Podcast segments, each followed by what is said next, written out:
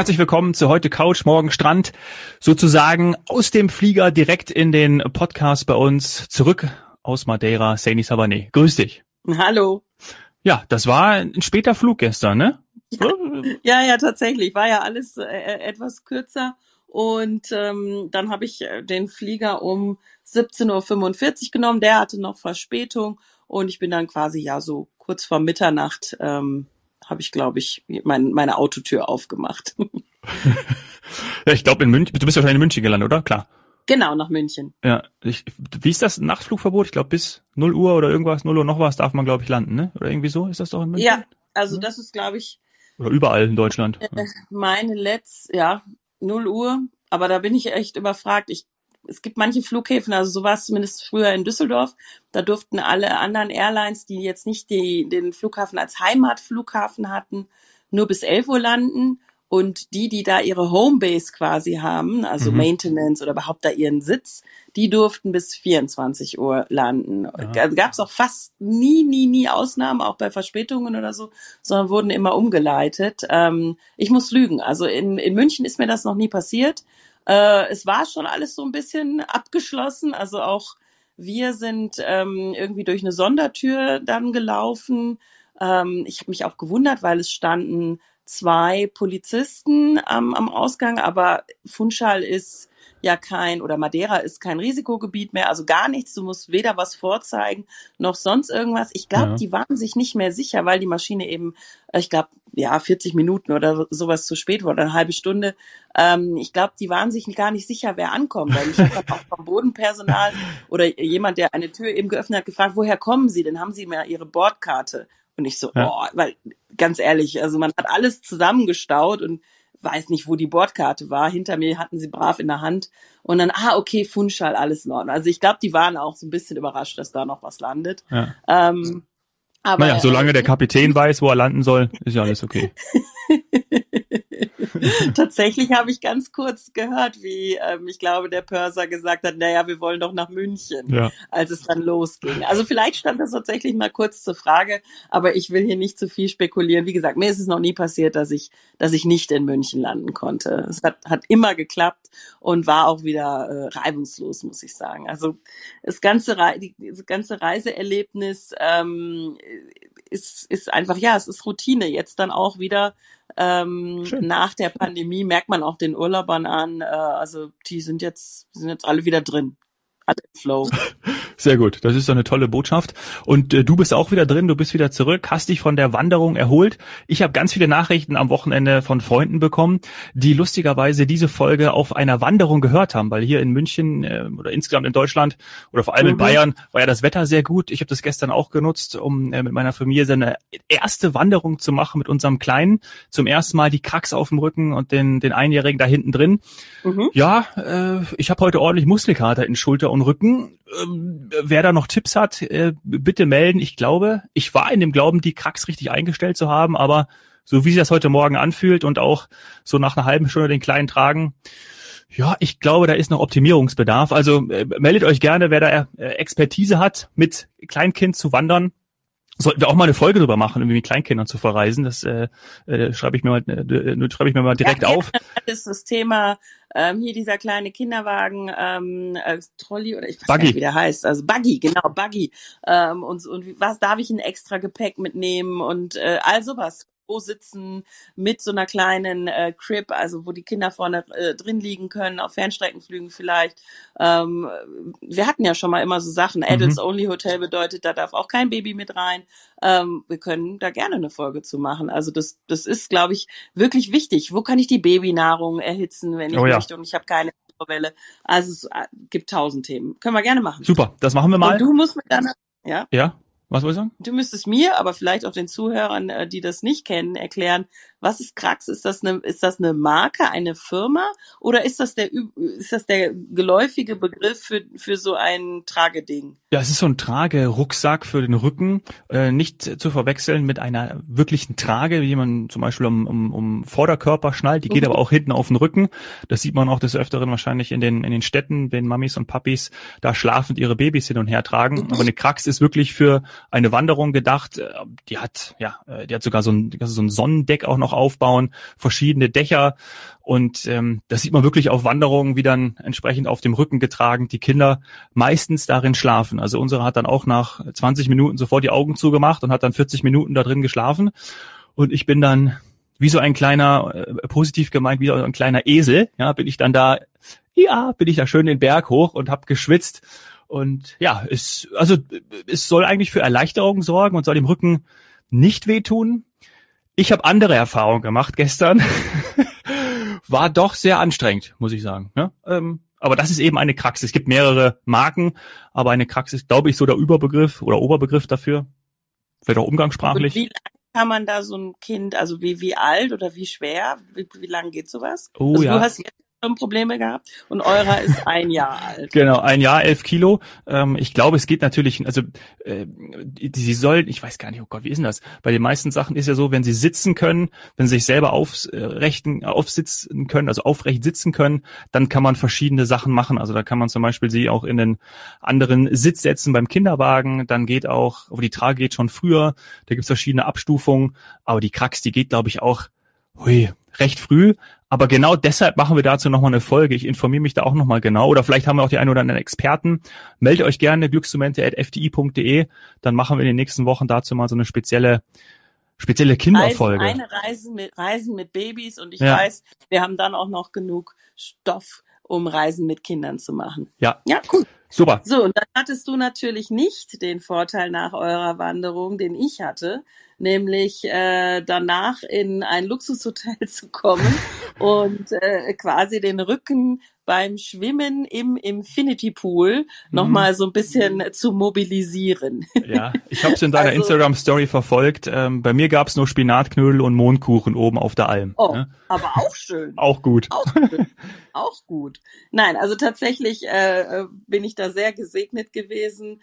Ähm, ich, ich durfte die besten Hotels auf der auf der Insel sehen und testen und ähm, muss sagen, ich hatte es ja schon äh, in der letzten Folge angekündigt, dass eben ähm, auch in sehr, sehr großen Hotels, sehr opulenten Hotels, äh, die Entspannung absolut möglich ist. Also ich, ich, ja, ähm, ich kann einfach nur sagen, wer, wer da Vorbehalte hat, ähm, und die habe ich auch immer wieder, keine Frage. Mhm. Ähm, wir, wir reden oft von, von großen Hotels, unpersönlichen Hotels oder hören davon.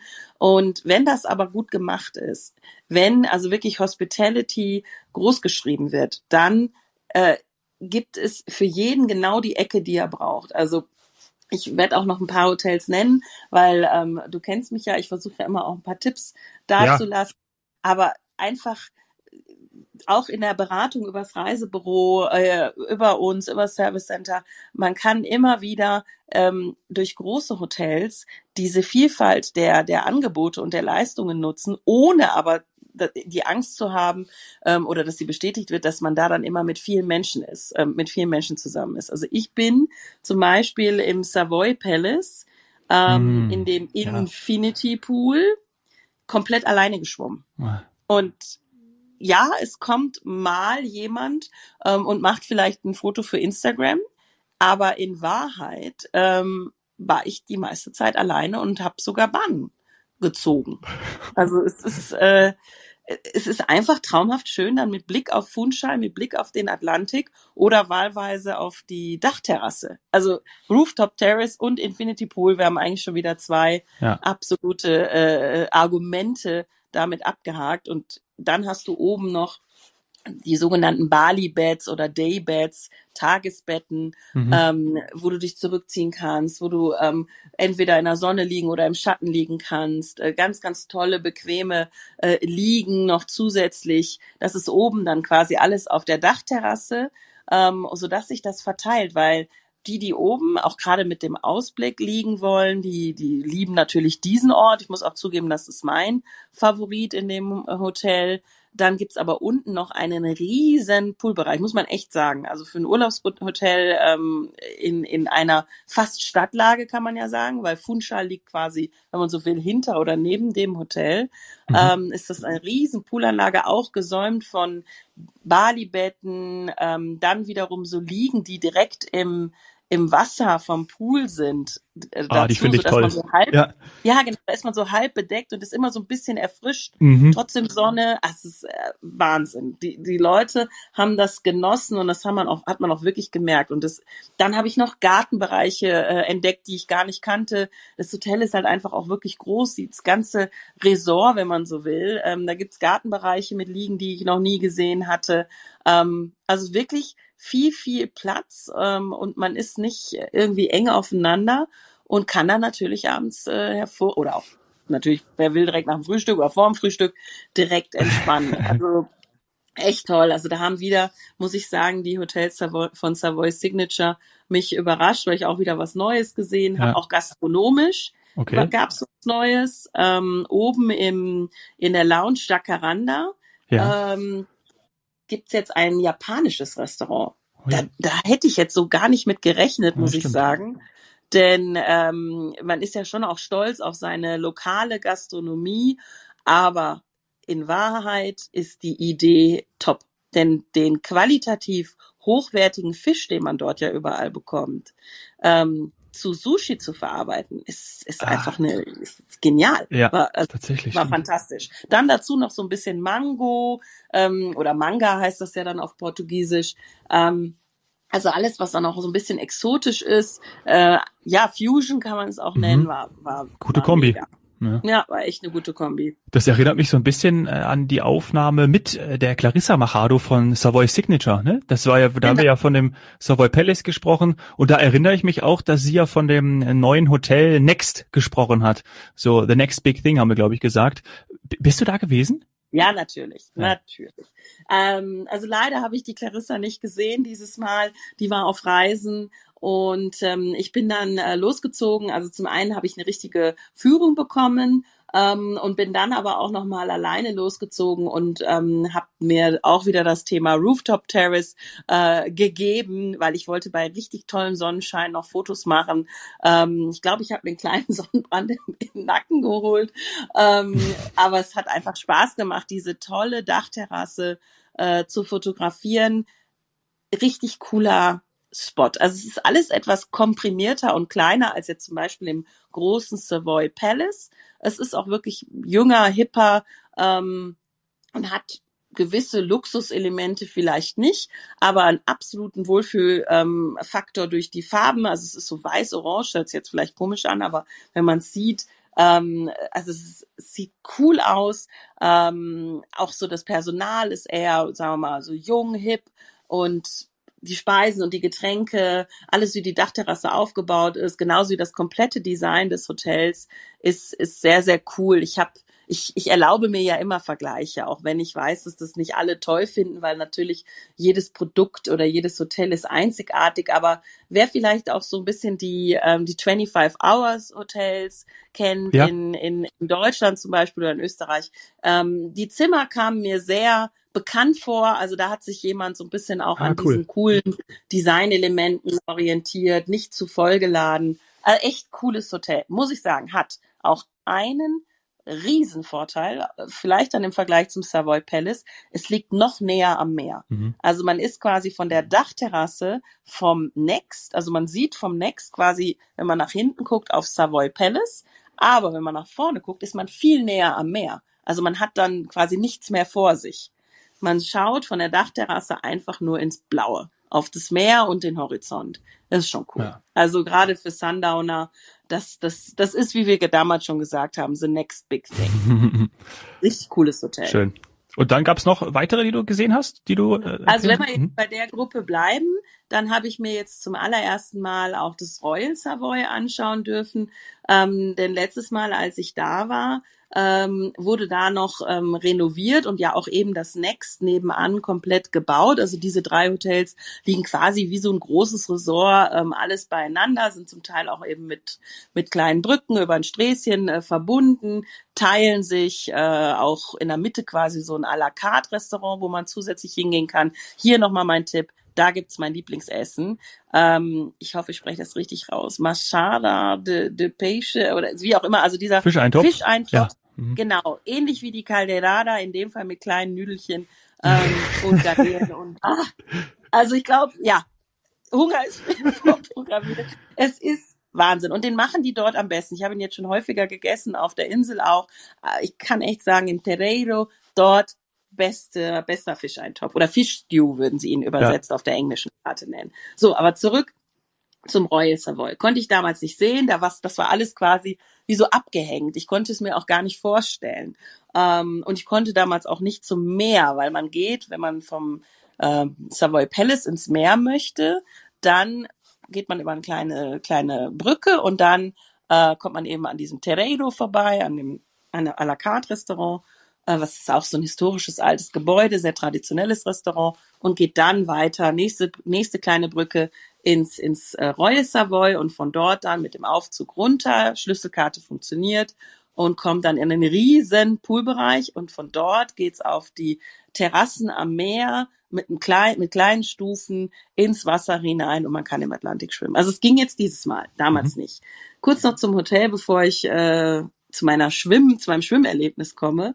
Ähm, das Royal Savoy ist eher so was Traditionelles.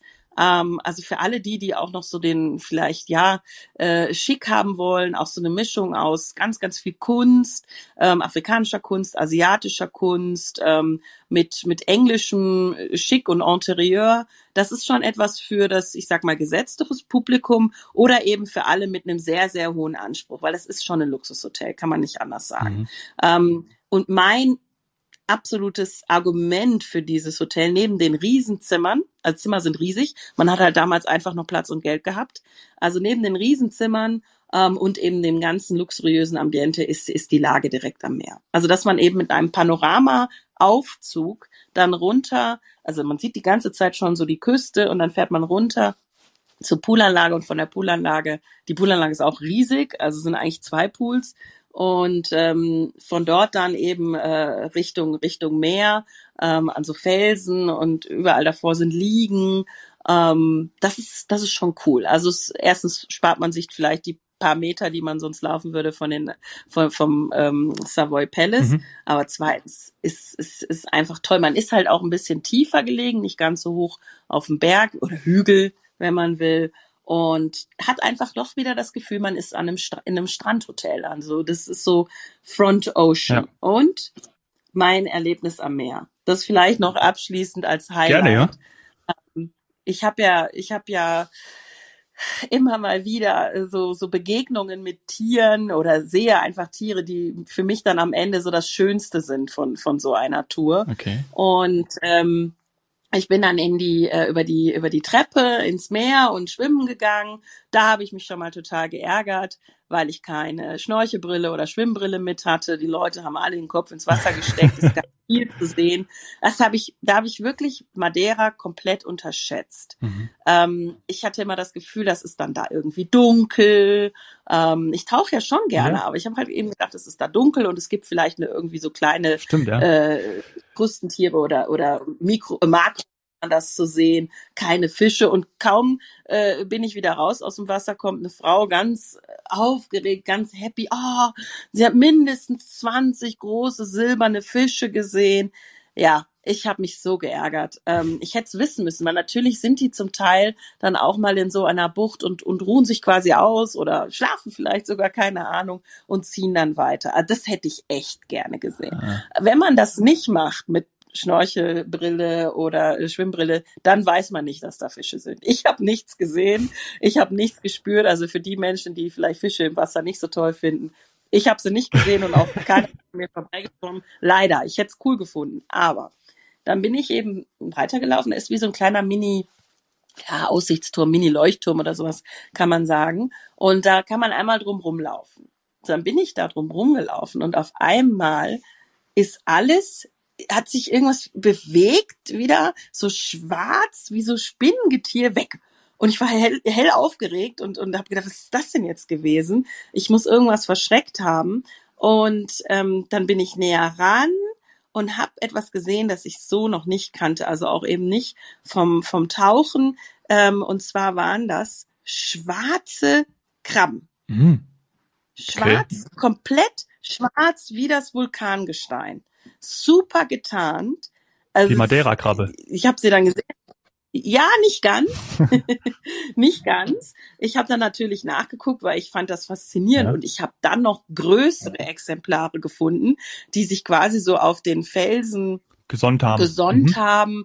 Teilweise wurden die von wirklich von den Wasser, also von, von Wellen überspült und haben sich dann mit ihren, ähm, ja, sagt man, Scheren, Beinen äh, so im Fels gehalten. Also Hut ab, was die leisten, äh, wie die das schaffen, da dem Wasser Widerstand zu leisten. Und die hatten dann wiederum eine etwas andere Farbe. Wunder, wunderschöne Tiere, die waren fast Bordeaux, tiefrot mit eher so einem grünlichen, schimmernden Panzer. Ich habe so schöne Krebse noch nie gesehen, wirklich ästhetisch, vor allem auch die schwarzen. Mhm. Ähm, ja, und dann habe ich natürlich nachgeguckt. Das ist die rote Klippenkrabbe. Jetzt kommt der rote, ja, offizielle okay. Name, der ist noch besser. Grapsus grapsus. grapsus grapsus, also die rote Klippenkrabbe. Die eigentlich schwarz ist. Die ist schwarz, wenn sie klein ist. Aha, okay.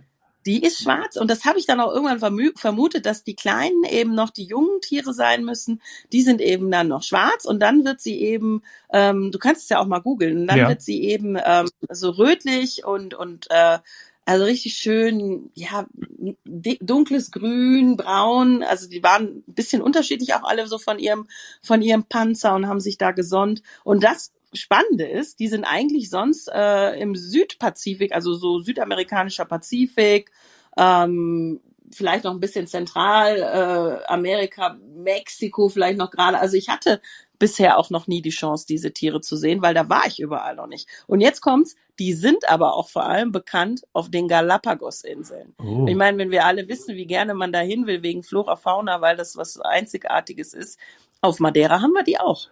Wie heißen die nochmal? Wie ist der, der? Gibt's im Atlantik quasi auf, äh, in Madeira und sonst müsstest du eigentlich, ja, äh, über die ganze Welt fliegen. Wie, wie heißen die nochmal? Grapso? Grapsus, Grapsus, die Grapsus, rote Grapsus. Klippenkrabbe. So sollte unsere Folge heute heißen. Grapsus, Grapsus. Die rote Klippen, ja, die rote Klippenkrabbe. Die rote ist auch in der Zunge. ja. Die rote Klippenkrabbe, die hieß wohl auch mal Felsenkrabbe, habe ich äh, ja, Die rote also, toll, Klippenkrabbe. Ja. Wirklich toll. toll. Ja, also das sind halt immer, also nichts gegen die tollen Hotels, die ich gesehen habe. Ich war auch, das muss ich vielleicht abschließend noch sagen, im, im Cliff Bay das allererste Mal. The Cliff Bay, also viele werden das kennen. Ähm, auch wieder fünf Sterne, das ist von der Porto Bay Gruppe, das habe ich mir eben zum ersten Mal angeschaut. Daneben sind The Suites at Cliff Bay, mm. nochmal eine Kategorie höher und natürlich auch mit Infinity Pool, also wirklich vom Feinsten. Und vielleicht müsste man hier erwähnen, dass äh, Funchal Madeira eine so starke Dichte an Fünf-Sternen-Hotels Hotels hat, dass das jetzt gar nichts Außergewöhnliches ist. Also ich bin jetzt nicht nur auf Luxus oder wir sind nicht nur auf Luxus aus, ja. aber Madeira und Funchal ist einfach muss man sagen, eine sehr, sehr hochwertige Destination. Es gibt kaum zwei- und drei Sterne Hotels. Dann gibt es vier Sterne Hotels, aber nochmal, ja, die Hälfte der Anzahl der Hotels sind dann, sind dann fünf Sterne. Also du kommst fast auf 30 Fünf-Sterne-Hotels auf der Insel gegen, was werden das sein? 70 bis 104 Sterne-Hotels, müsste ich mir nochmal anschauen. Aber das ist schon, das ist schon viel. Mhm. Und davon konzentriert sich eben ganz, ganz viel in der Hauptstadt Funchal oder um die Stadt und uh, um das Meer herum. Ähm, und dann gibt's äh, neben diesen modernen oder tollen Hotelgebäuden, wie ich jetzt gerade genannt habe, auch sowas eben wie das Cliff Bay, äh, absoluter Platz zum Entspannen, kann ich auch nicht anders sagen, äh, gibt es doch die Quintas und die alten Herrenhäuser ja. sind damit gemeint, die auch einen, ja, einfach einen Luxus bieten und deswegen auch fünf Sterne haben. Also ich muss sagen, es lohnt sich da ein bisschen tiefer in die Tasche zu greifen. Auch ein Mehrblickzimmer kann ich einfach nur empfehlen. Und dann ist das eine, eine ganz, ganz tolle Zeit. Wie gesagt, eher vielleicht was für Menschen, die sich mal was Gutes tun wollen. Ja, da haben wir bestimmt ein paar Hörer dabei. Wir haben auf jeden Fall wieder ganz viele Tipps und Anregungen bekommen, warum eine Reise nach Madeira so viel wert ist. Ne? Danke, Sadie. Ich schaue mir jetzt die, die Tierchen an und auch die Fünf-Sterne-Hotels. Ja, Vielen genau. Dank. Das ist also gerade für Familien. Ah, guck dir mal für Familien vielleicht noch das Pestana Grand an. Okay. Auch fünf Sterne. Ja, mache ich. Und wir hören uns dann schon ganz bald wieder. Danke. Dann, ciao. Tschüss.